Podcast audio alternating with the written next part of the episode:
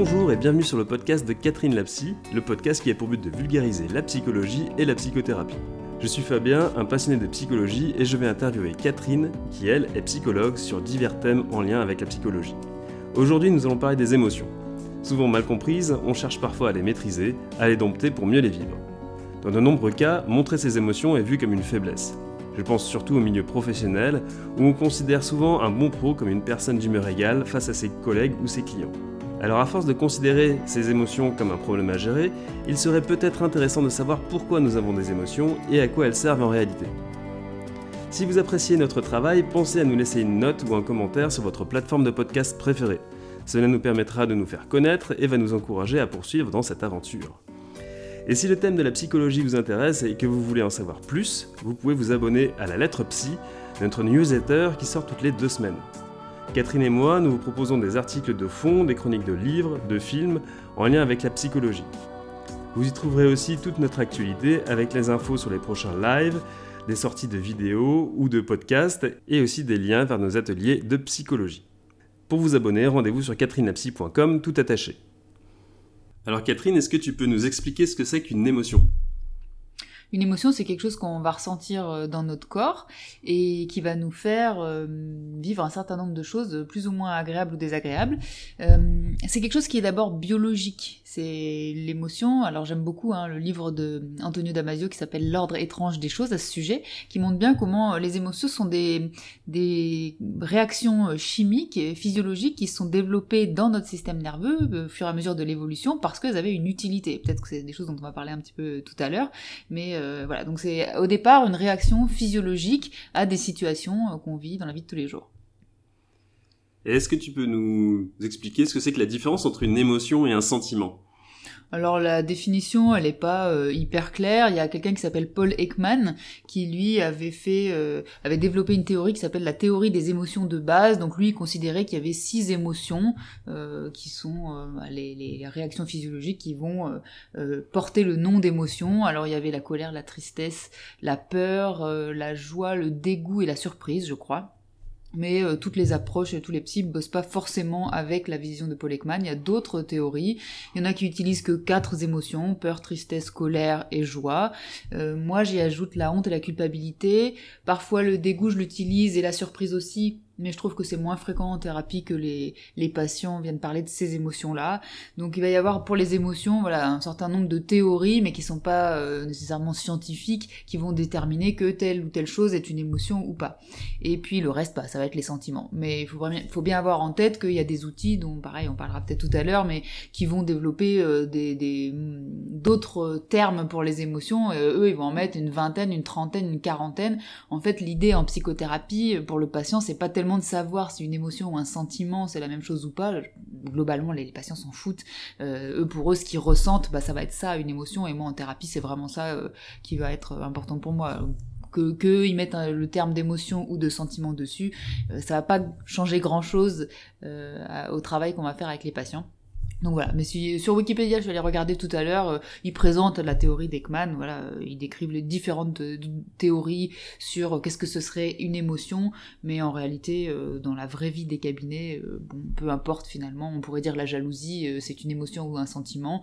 Il y en a qui vont vous dire c'est un sentiment parce que c'est pas une émotion de base. moi personnellement, au, cabinet, pour moi, le patient qui ressent de la jalousie, c'est une émotion pour lui, et peu importe, on va travailler de la même manière, parce que de toute façon, dans tous les cas, c'est utile.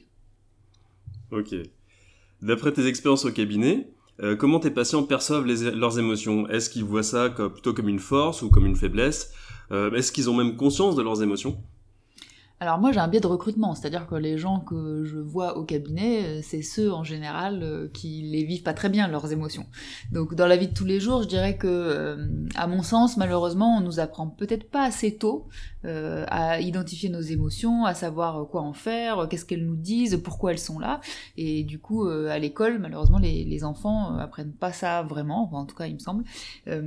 et du coup bah, moi je vais voir au cabinet les personnes qui les vivent globalement pas très bien. Donc elles voient pas souvent comme une force, et ce qui est très fréquent, c'est que les patients arrivent en disant, euh, voilà, j'ai des émotions qui me submergent, je suis très angoissée tout le temps, ou je suis très anxieux ou anxieuse tout le temps, ou je suis en colère après tout euh, tout le temps, je me sens euh, très triste, j'ai tout le temps honte, je, me sens... Il y a souvent une ou deux émotions qui reviennent dans leur fonctionnement et qui vivent assez mal. Donc ils les vivent plutôt pas très bien. Et puis parfois, effectivement, on peut être à un stade où ils arrivent même pas à les identifier. Donc on a des outils euh, pour ça, pour, pour aider les patients à identifier et à apprendre finalement à mettre un mot sur leurs émotions parce qu'ils ont jamais appris. Il faut savoir que mettre un mot sur ses émotions, c'est pas quelque chose qui est euh, inné. Ça fait pas partie de notre ADN. C'est quelque chose qui s'apprend. Donc si on vous l'a jamais appris, ben, ça va être difficile. Donc c'est vrai que ça va être souvent la première étape quand ils arrivent à mettre, euh, il ou elle d'ailleurs, ils arrivent à mettre, euh, il ou elle arrive à mettre un, un mot sur ce qu'ils ressentent, déjà ça permet de détricoter un petit peu euh, l'embrouillamini de ce qui se passe pour eux et c'est déjà apaisant. Et ensuite on va pouvoir travailler à euh, ben, qu'est-ce que ça signifie, pourquoi c'est cette émotion et pas une autre qui est venue là, euh, qu'est-ce qu'elle nous dit, qu'est-ce qu'on peut faire comme action pour la diminuer.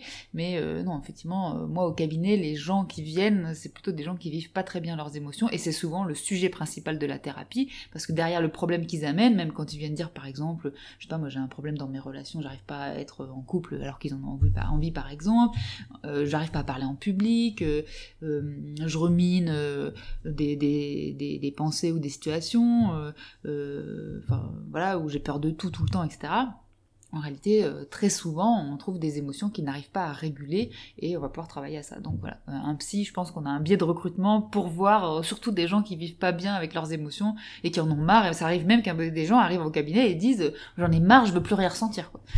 bon, alors que ça c'est pas humain, donc il va falloir commencer déjà à travailler sur ne plus avoir peur de ses émotions avant même de savoir desquelles on a peur et, lesquelles on n'arrive pas à réguler. Donc du coup, je rebondis sur ce que tu disais. Est-ce que euh, dans ton cabinet, tu as des, demandes récurrentes de patients qui sont en lien avec, euh, avec leurs émotions?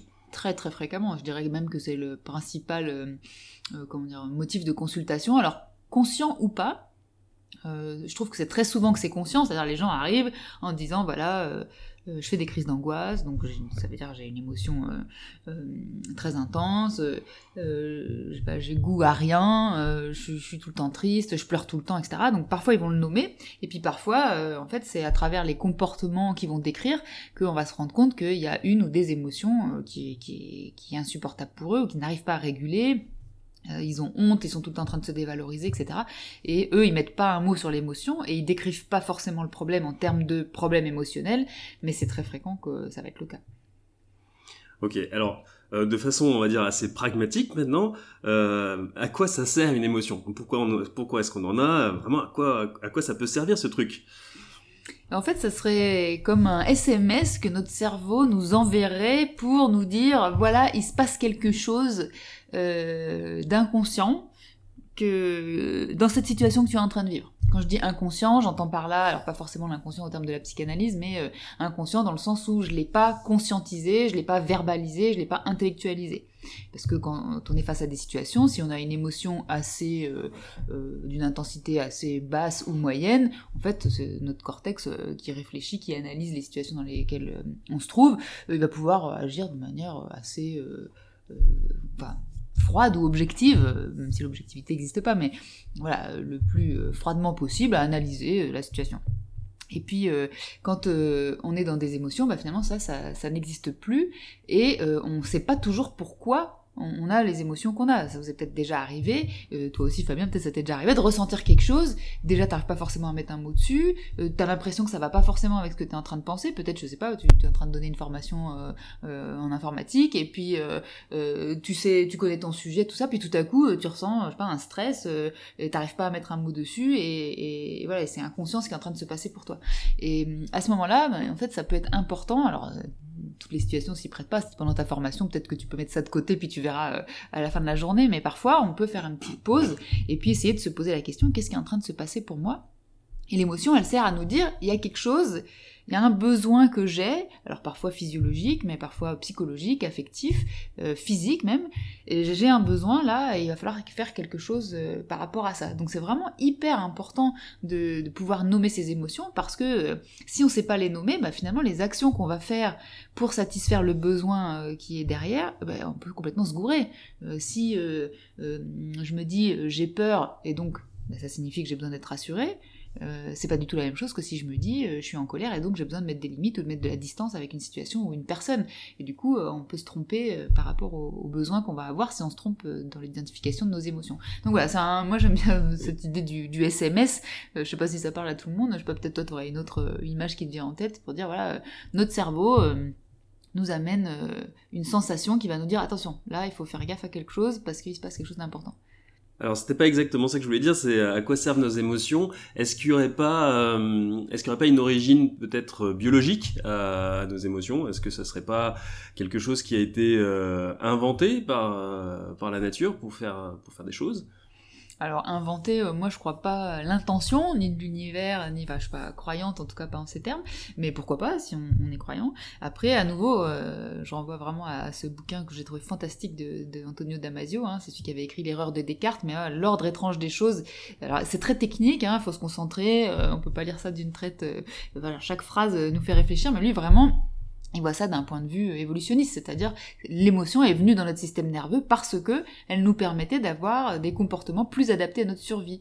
Donc je donne souvent euh, ce même exemple hein, à mes patients, désolé s'il y en a qui m'écoutent et qui ont déjà entendu cet exemple, mais euh, c'est quand même très utile si vous êtes dans votre grotte euh, en train de faire ce que vous avez à faire et puis quand vous voyez un lion, vous avez peur. Ah, c'est quand même très utile pour survivre. Donc, euh, parce que grâce au fait que vous avez peur, de manière assez instinctive, euh, votre, votre, votre système biologique, enfin votre corps va euh, euh, comment dire, se remplir d'hormones et de neurotransmetteurs qui vous permettent d'être tout à fait prêt à fuir ou euh, à combattre si, je sais pas moi, vous appelez vos, amis autour de vous et grâce à ça vous allez survivre. Donc c'était vraiment quelque chose qui était vu comme le système nerveux en était arrivé à un point de complexité qui fonctionnait tellement bien que ben, l'émotion a pu permettre des comportements de survie qui étaient mieux adaptés et qui nous permettaient de, mieux survivre. Donc du coup ça s'est développé. Donc c'est vraiment la, la, thèse qui développe et que j'ai trouvé, en tout cas j'ai adhéré et que je trouve qu'il est très utile à, la thérapie de voir comme ça. Et euh, là, tu nous parlais de la peur. C'est vrai que c'est assez, euh, on voit bien à quoi ça correspond, mais des trucs un peu plus compliqués, comme par exemple, euh, je sais pas, la, honte. est-ce que tu, est-ce que tu vois une origine, une utilité à la honte qui serait biologique finalement alors en fait, comme on est des, des animaux à la base, hein, qui avons besoin des autres pour survivre, alors juste je fais une petite parenthèse là-dessus, hein, ça vient essentiellement du fait que euh, on a un cerveau qui est, très complexe, qui s'est complexifié avec le temps, et euh, il est assez gros. Et en fait, si on devait naître que au moment où notre cerveau est mature, on parle de 25 ans, euh, du coup le bassin de la femme serait trop petit en fait pour l'accouchement. Donc on, on est des animaux qui naissent prématurément. Et donc quand on naît, on n'est pas du tout apte à euh, vivre notre vie de manière autonome, on a vraiment besoin des autres pour survivre, et donc euh, là-dessus il y a toutes les théories autour de l'attachement qui se sont développées pour expliquer qu'on a besoin que les autres s'attachent à nous, etc. etc. Peut-être ce sera des choses dont on pourra parler euh, à d'autres moments, mais voilà, il y a vraiment cette idée qu'on a besoin des autres, pour, on a besoin du groupe pour survivre. Et la honte, comme la culpabilité, sont des émotions sociales, donc des émotions du groupe. Elles nous permettent de savoir si on peut être accepté par un groupe ou pas, si on peut appartenir à un groupe ou pas. Alors elles sont un petit peu différentes, la honte et la culpabilité, et dernièrement sur Instagram, euh, j'ai pu faire des sondages suite à des commentaires que j'avais eu sous un post où je me trouvais que peut-être il y avait une confusion entre les deux. Donc je voudrais rappeler euh, ici que euh, la honte et la culpabilité sont deux émotions sociales, mais elles ne parlent pas de la même chose. La culpabilité, elle nous parle des actes, et ce que j'ai fait là, c'est pas une bonne chose. Alors une bonne chose en termes de valeur, parce que d'un groupe à l'autre, ce qui est bon ou ce qui est pas bon va être différent. Mais pour être accepté par ce groupe, ce que j'ai fait là, bah, c'est pas bon. Donc il faut que j'ai en tête que euh, j'ai un besoin soit de réparation, c'est-à-dire je peux aller m'excuser par exemple, ou je peux aller faire savoir pourquoi j'ai fait ce que j'ai fait, mais j'ai aussi un besoin à ce moment-là euh, de garder en tête cet acte. Donc il faut, si l'émotion est pas suffisamment forte, on va pas s'en rappeler qu'il faut pas faire ça. Du coup, euh, bah, on a cette émotion, en tout cas c'est l'hypothèse que Damasio va développer, et puis d'autres avec lui bien sûr, c'est que si l'émotion est suffisamment forte, alors elle va se mettre dans ma mémoire, et du coup je vais pouvoir me rappeler que pour être accepté et donc pour survivre, eh ben, il faut plus que je fasse ça. Mais la culpabilité, quand j'ai soit réparé, soit inscrit dans ma mémoire et que je sais que je vais plus faire ce que, ce que je veux, enfin, ce que je pense qu'il faut plus faire, la culpabilité s'en va. Elle est ce qu'on appelle résolue, par exemple, en analyse transactionnelle. Euh, mais très souvent, aujourd'hui, les gens vont dire, je culpabilise, euh, par exemple, euh, je culpabilise que mon enfant soit stressé Alors, soit on peut déterminer les actes dont il s'agit, mais très souvent, si on creuse avec les patients quand ils disent ce genre de choses, ils sont en train de dire je suis pas à la hauteur. Et je suis pas à la hauteur, c'est en fait une dévalorisation de soi. On parle pas d'un acte particulier, on parle d'une estime de soi. Et ça, c'est la honte. C'est-à-dire, si j'ai pas une valeur suffisante, bah, le groupe va pas m'accepter. Et donc là, on est en train de, se dévaloriser. Donc c'est soit la culpabilité qui porte sur, elle porte sur les actes, soit la honte, elle, elle porte sur la personne que je suis et qui euh, n'est pas à la hauteur, qui n'a pas de valeur, qui n'est pas suffisamment importante. Et donc, bah, toujours une émotion sociale, c'est-à-dire euh, si je suis pas assez importante, euh, le, le groupe va pas m'accepter. Alors bien sûr, euh, dans chaque société, euh, la honte, la culpabilité ou les autres émotions, euh, en tout cas moi je considère que ce sont des émotions où je travaille avec, dans le sens comme les autres émotions, elles vont aussi être déterminées par les valeurs que la société dans laquelle on est ou la culture dans laquelle on vit a développées, et, et donc parfois on peut sentir un poids social par rapport à ça. Donc tu dis que toutes les émotions ont l'air d'être utiles. Euh, est-ce qu'on peut du coup parler d'émotions positives et d'émotions négatives? Alors les émotions positives et négatives, c'est un concept de psychologie sociale euh, parce que ça signifie que pour certaines émotions, les gens euh, dans les études ont mis des valences positives ou négatives. Une valence positive ou négative, ça veut dire telle émotion, je la ressens euh, comme positive ou je la ressens comme négative. Mais ça, c'est vraiment quelque chose de l'ordre de la psychologie sociale qui va étudier globalement comment les, masses et les foules vivent ensemble, comment euh, comment dire, on a des, points communs dans notre psychologie. Mais euh, pour moi, en psychologie clinique, c'est-à-dire euh, qui s'adapte à chaque personne, il n'y a aucune émotion qui est positive ou négative. Elles sont agréables ou désagréables, ça oui, mais elles sont toutes positives puisqu'elles nous servent à quelque chose, elles ont toutes euh, vocation à nous faire comprendre quelque chose, ou en tout cas à nous faire agir, parce qu'on n'est pas toujours obligé de, comprendre le comment du pourquoi. Ça, c'est quand on a des problèmes et, qu'on a des difficultés et que nos, émotions nous bloquent. Mais sinon, euh, quand je donnais l'exemple du lion tout à l'heure, euh, bien sûr qu'on va pas se mettre à réfléchir, oui, est-ce que j'ai raison d'avoir peur ou pas? Heureusement, cette émotion va faire que notre corps va produire toutes les substances nécessaires, euh, notamment du cortisol et de l'adrénaline. Euh, s'il faut euh, courir longtemps, bah, il va nous balancer aussi des, substances du type kétamine, hein, des amphétamines, et de la morphine pour pas pour anesthésier les, les, les, comment dire les douleurs physiques si on doit courir pendant longtemps. Donc tout ça est très très bien fait. Alors après, c'est censé avoir comment dire, euh, physiologiquement, euh, c'est censé euh, être généré sur du court terme. Et le problème, c'est qu'il y a des personnes qui ont des émotions désagréables chroniques, et donc, en fait, toutes ces substances sont balancées dans leur corps de manière chronique, et en plus, ça c'est très mauvais sur le plan physique. On a fait avec Guillaume Lequinet récemment un un live sur Instagram et donc un podcast là que vous pouvez retrouver dans les autres podcasts sur les liens émotion et corps. Voilà, quand c'est quand c'est enfin, douleur et, euh, et émotion, ça veut dire que voilà, quand les choses deviennent chroniques, on n'est plus dans on est dans une sorte d'un dérèglement du fonctionnement émotionnel et on n'est plus dans euh, ce à quoi euh, sert l'émotion. J'ai perdu le début de la question, je me suis perdue.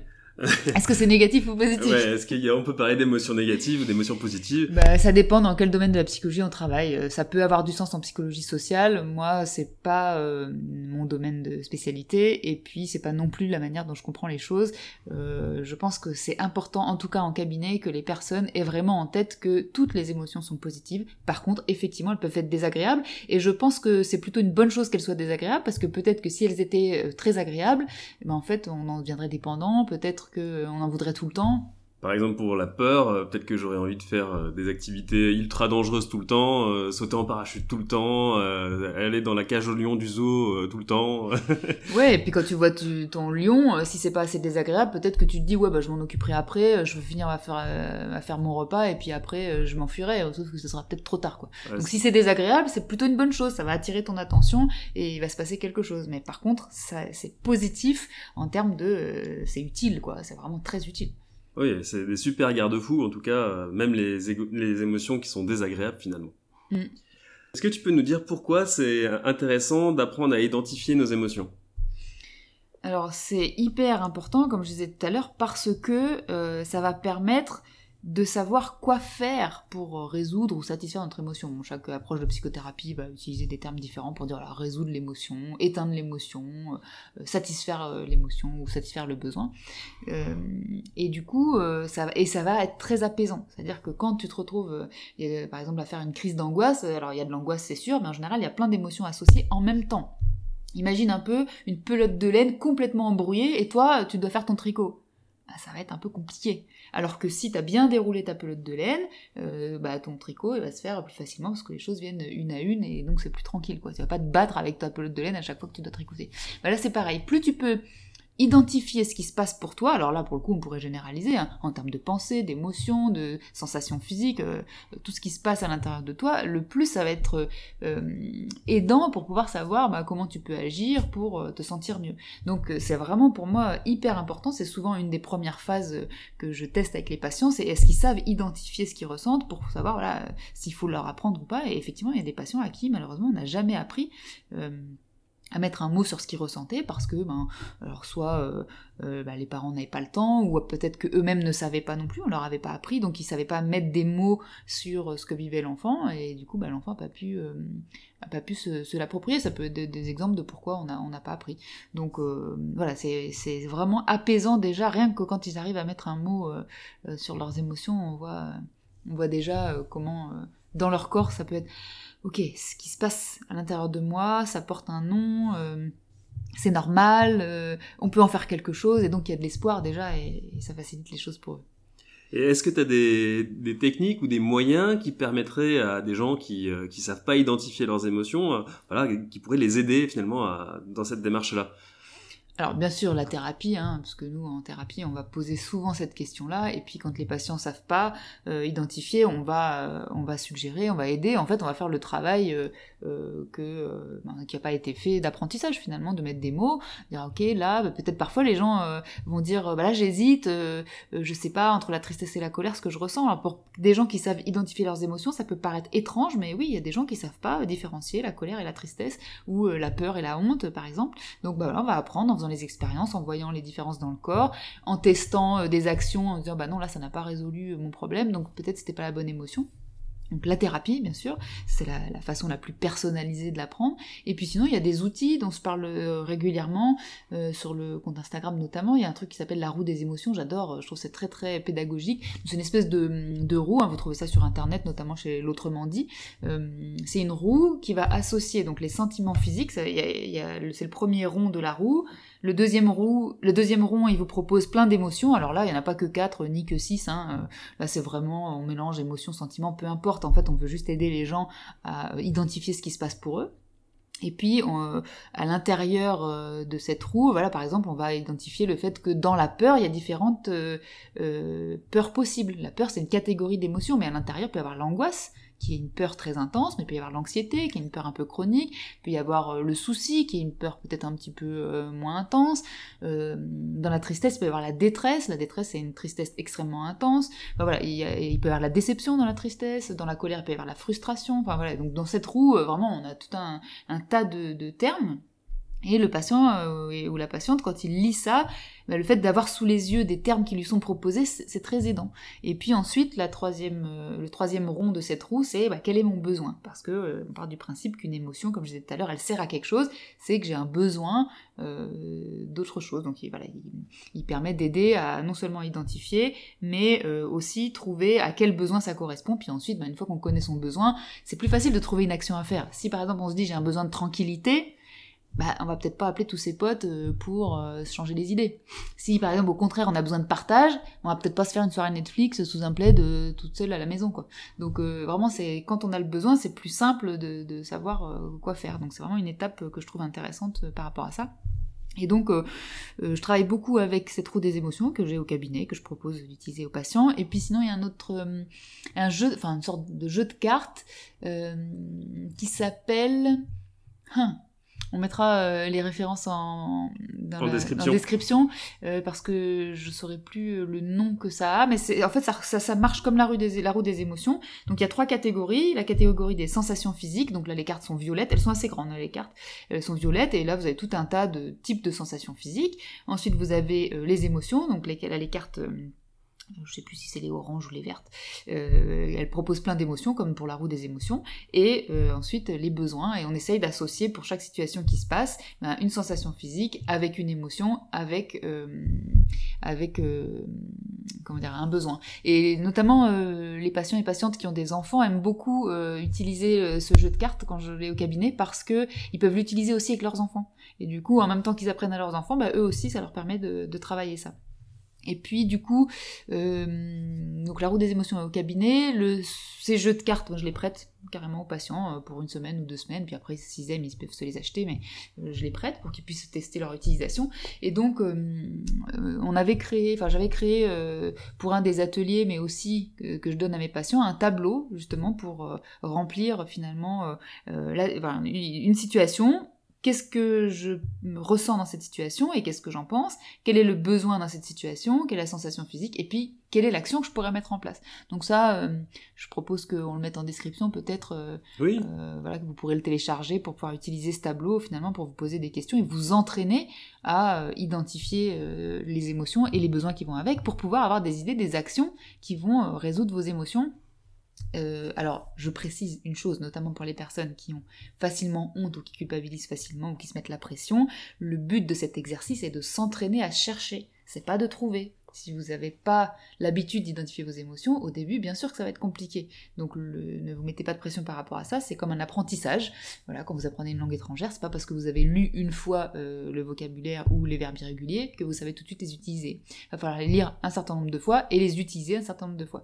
Donc là, le tableau, si vous voulez l'utiliser, ayez vraiment en tête qu'au début c'est compliqué, c'est normal. Donc le but c'est de chercher. C'est pas de trouver et au fur et à mesure, bah, vous allez voir, vous allez trouver des choses. Alors tout à l'heure tu nous parlais du, lion. Euh, quand on se trouve face à un lion, bah forcément ce qu'il faut faire, bah, c'est soit courir, soit combattre. Il hein, faut faire quelque chose. Mais euh, est-ce que nos émotions sont toujours bien adaptées aux situations? Alors non, parce que, et notamment pour les personnes qui viennent en cabinet, hein, elles ont régulièrement euh, un dérèglement de, leur fonctionnement euh, émotionnel, c'est-à-dire qu'elles ressentent des choses qui ne sont pas forcément adaptées à la situation du présent. Et en fait, régulièrement, euh, c'est ce qu'on va constater dans les situations de stress post-traumatique qui peuvent durer des années. Ça veut dire que les personnes ont vécu un ou plusieurs traumatismes dans leur vie, et en fait, leur système s'est mis en état d'hypervigilance. Ce qui fait que la peur, elle est présente très souvent, et il peut aussi y avoir des émotions qu'on leur a interdit de ressentir euh, quand ils étaient enfants, peut-être parce que bah, les parents étaient traumatisés, donc ils supportaient pas telles ou telles émotions. Donc il y a des événements de vie qui vont faire que certaines émotions, soit on peut même pas les ressentir, soit on peut les ressentir mais on n'a pas le droit de les exprimer ou de les montrer, et donc il peut y avoir tout un tas de, choses qui vont dérégler notre système émotionnel par rapport à ça. Donc euh, nous ça va être aussi notre travail en cabinet de repérer ce genre de choses, de savoir pourquoi ça s'est déréglé, et où, parce qu'on n'est pas toujours obligé de savoir pourquoi, en tout cas comment ça s'est déréglé et voir comment on peut re-régler les choses pour que les émotions que les personnes ont soient adaptées au présent et soient plus des déclencheurs pour refaire revenir des émotions du passé. Donc non, c'est pas toujours adapté et, euh, souvent bah, quand les gens arrivent en cabinet et disent bah, oui, je suis envahi par euh, de la colère, de la peur, de la tristesse, de la honte, de la culpabilité, c'est très fréquent qu'en fait on va trouver dans leur histoire des traumatismes qui font que euh, ça s'est déréglé euh, par rapport à ça. Donc ça prend un peu de temps, mais bien sûr on peut entre guillemets, on pourrait dire rééduquer finalement ce système pour qu'il soit correctement utilisé euh, à nouveau. Ok. Alors ce que je te propose de faire, c'est de prendre une, revue de, six émotions et tu vas pouvoir nous expliquer finalement à quoi elles servent. Alors, je te propose de, commencer par celle qu'on celle qu'on a parlé, dont on a parlé en premier, qui est la, qui est la peur. Est-ce que tu peux nous parler un peu de la peur?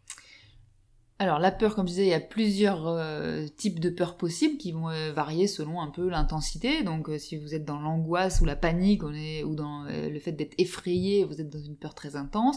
Mais on peut y avoir une espèce d'anxiété qui va être plutôt un peu moins intense, mais assez sourde et peut-être un peu plus chronique. On peut avoir du souci. Donc déjà, c'est intéressant. Moi, j'aime bien la roue des émotions et puis les cartes dont je parlais tout à l'heure pour ça, c'est que ça va permettre de discriminer un petit peu, de différencier quel type de peur j'ai, parce que c'est pas tout à fait pareil.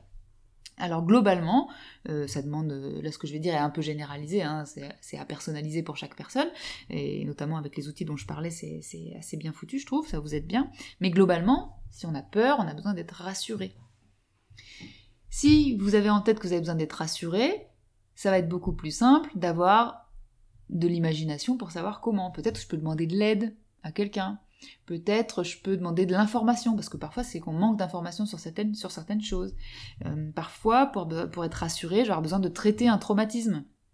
parce que je sais pas si peut-être j'ai vécu une agression un soir dans la rue, peut-être que maintenant je peux plus sortir dès qu'il fait nuit, même s'il y a personne et même s'il y a de la lumière.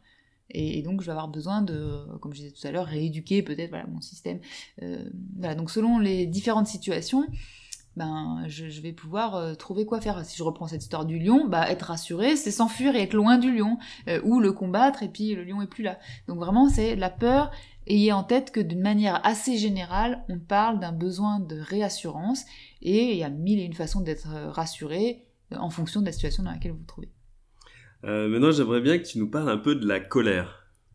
Ah, la colère, cette émotion mal aimée, ah, euh, très mal aimée en France. Bon, heureusement, j'ai des origines italiennes qui font que bah, la colère en Italie, je sais pas si vous avez déjà été en Italie, mais... c'est très démonstratif. c'est assez démonstratif, et puis c'est une émotion qui est pas du tout aussi dramatisée qu'en France, où quand on se met en colère, tout de suite, hein, on confond un peu avec l'agressivité. Quelqu'un qui se met en colère, tout de suite, on le vit comme agressif. D'ailleurs, on a fait une vidéo à ce sujet, hein, si ça vous intéresse d'aller voir un petit peu la différence entre colère et agressivité. Bon, en Italie, euh, ils peuvent se gueuler dessus, cinq minutes après, c'est terminé, se serrent dans les bras et s'embrassent. Donc, euh, selon les cultures et les, codes sociaux, euh, chaque émotion peut être vécue différemment. Il peut être facilité ou favorisé, par exemple. Alors en France, nous, euh, voilà, on l'aime pas trop. La colère, elle parle d'un besoin de, mettre des limites ou de mettre des distances avec une situation ou avec quelqu'un. Donc vraiment, souvent le terme que j'utilise pour proposer aux patients quand ils savent pas de quel besoin il s'agit, je dis peut-être c'est de mettre des limites, qu'une situation s'arrête.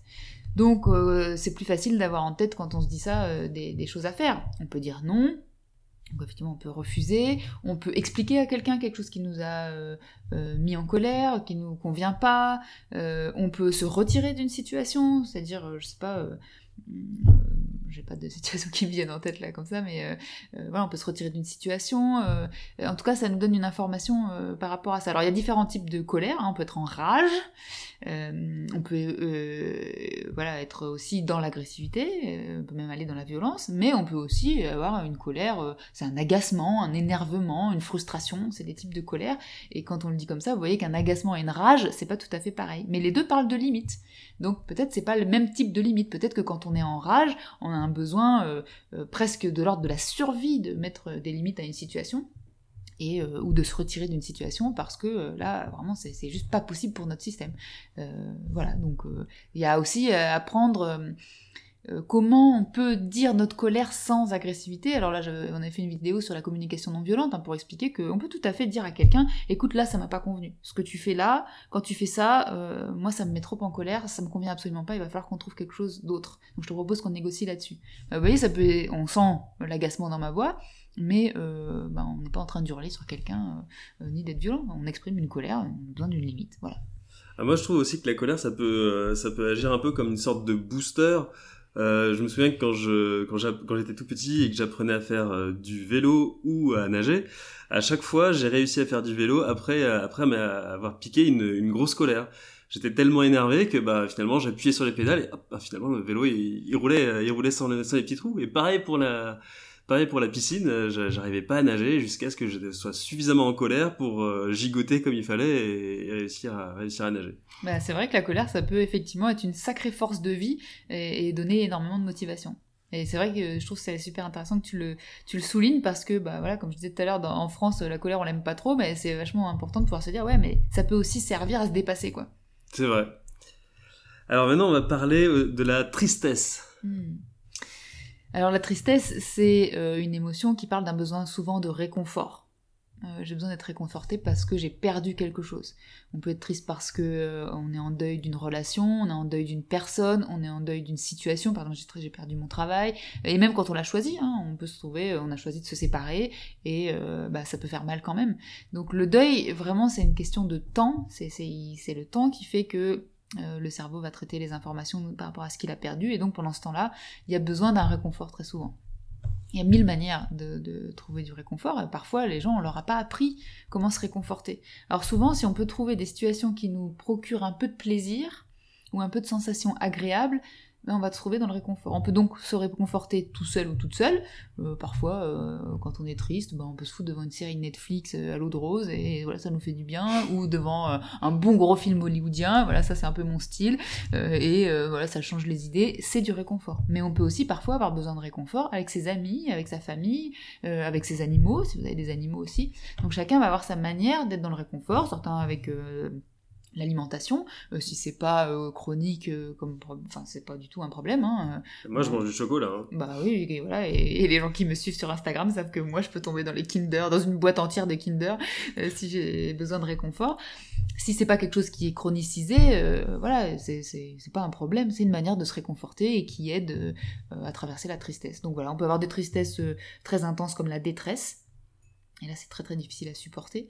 Et là c'est souvent régulièrement nécessaire qu'on soit pas tout seul. Réguler la détresse tout seul euh, euh, ou toute seule, c'est vraiment compliqué. Euh, et puis il y a d'autres types de tristesse qui peuvent être bah, moins intenses. Et puis voilà, c'est important d'accepter que on a besoin du temps pour ça. Alors le temps, bah, parfois ça va être une semaine, parfois des mois, parfois des années. Et pendant ce temps-là, bah, il y a besoin de réconfort. D'accord. Et maintenant, si on parlait de la joie. La joie, c'est une émotion qui parle souvent de besoin de partage. Donc euh, quand on est euh, euh, joyeux ou joyeuse, régulièrement, on a une envie d'être avec les autres. Alors c'est pas forcément toujours le cas, hein. peut-être on peut vouloir profiter seul, mais régulièrement c'est une émotion qui, qui, parle du partage.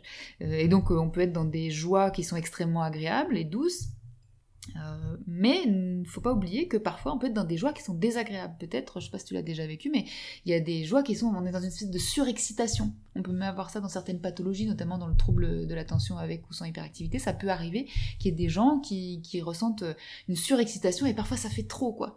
Donc, euh, faut avoir en tête que les choses sont pas noires ou blanches. C'est pas parce que la joie, elle a l'air, euh, je mets des guillemets positive, comme parfois on dit la joie c'est positif puis les autres c'est négatif. Bah non, non. Toutes les émotions peuvent être agréables ou désagréables. Il y a des gens qui trouvent que la tristesse, comme la nostalgie, qui est une, tristesse qui est un peu moins intense, un peu plus euh, euh, sourde, euh, elle, peut être agréable pour certaines personnes. Et les gens à ce moment-là, ils peuvent dire, moi j'aime me, mettre une musique triste, ça me fait du bien, ça me libère, etc.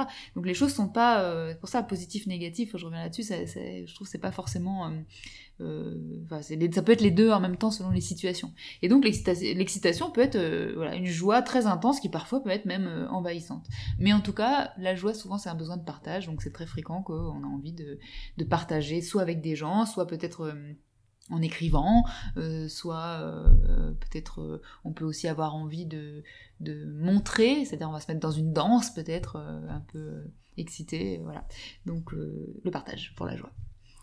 D'accord, tu, nous as aussi parlé tout à l'heure un peu de la honte. Est-ce que tu as d'autres choses à nous dire euh, sur, sur ce sentiment, sur, pardon, cette émotion alors, bah, moi je l'utilise comme une émotion, mais après, selon d'autres théories, d'autres pourraient dire que c'est pas une émotion. Euh, alors, la honte, souvent, comme je disais tout à l'heure, c'est euh, quelque chose qui vient toucher l'estime de soi. Donc, souvent dans la honte, le besoin associé, c'est le besoin de réhabilitation.